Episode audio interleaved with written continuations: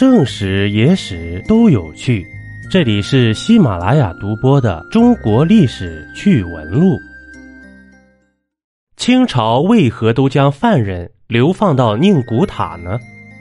古人犯了罪，有流放的刑法。清朝以前一般是流放到南方广东、广西、云南之地，那里可不像现在如此繁华。在当时是荒无人烟的苦寒之地，条件非常艰苦。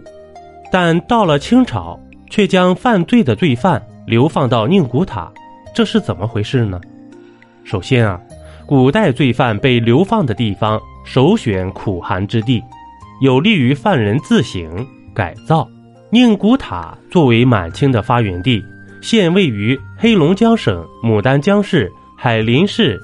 长汀镇古城村，在当时属于边关，环境恶劣，气候异常，五谷不长，既不利于人类生存，也是罪犯流放的绝佳之地。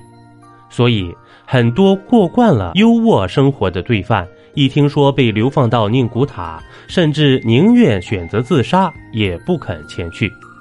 其次，宁古塔作为满清的发源地，是清朝的根本。不会给犯人可乘之机，也能起到监视作用。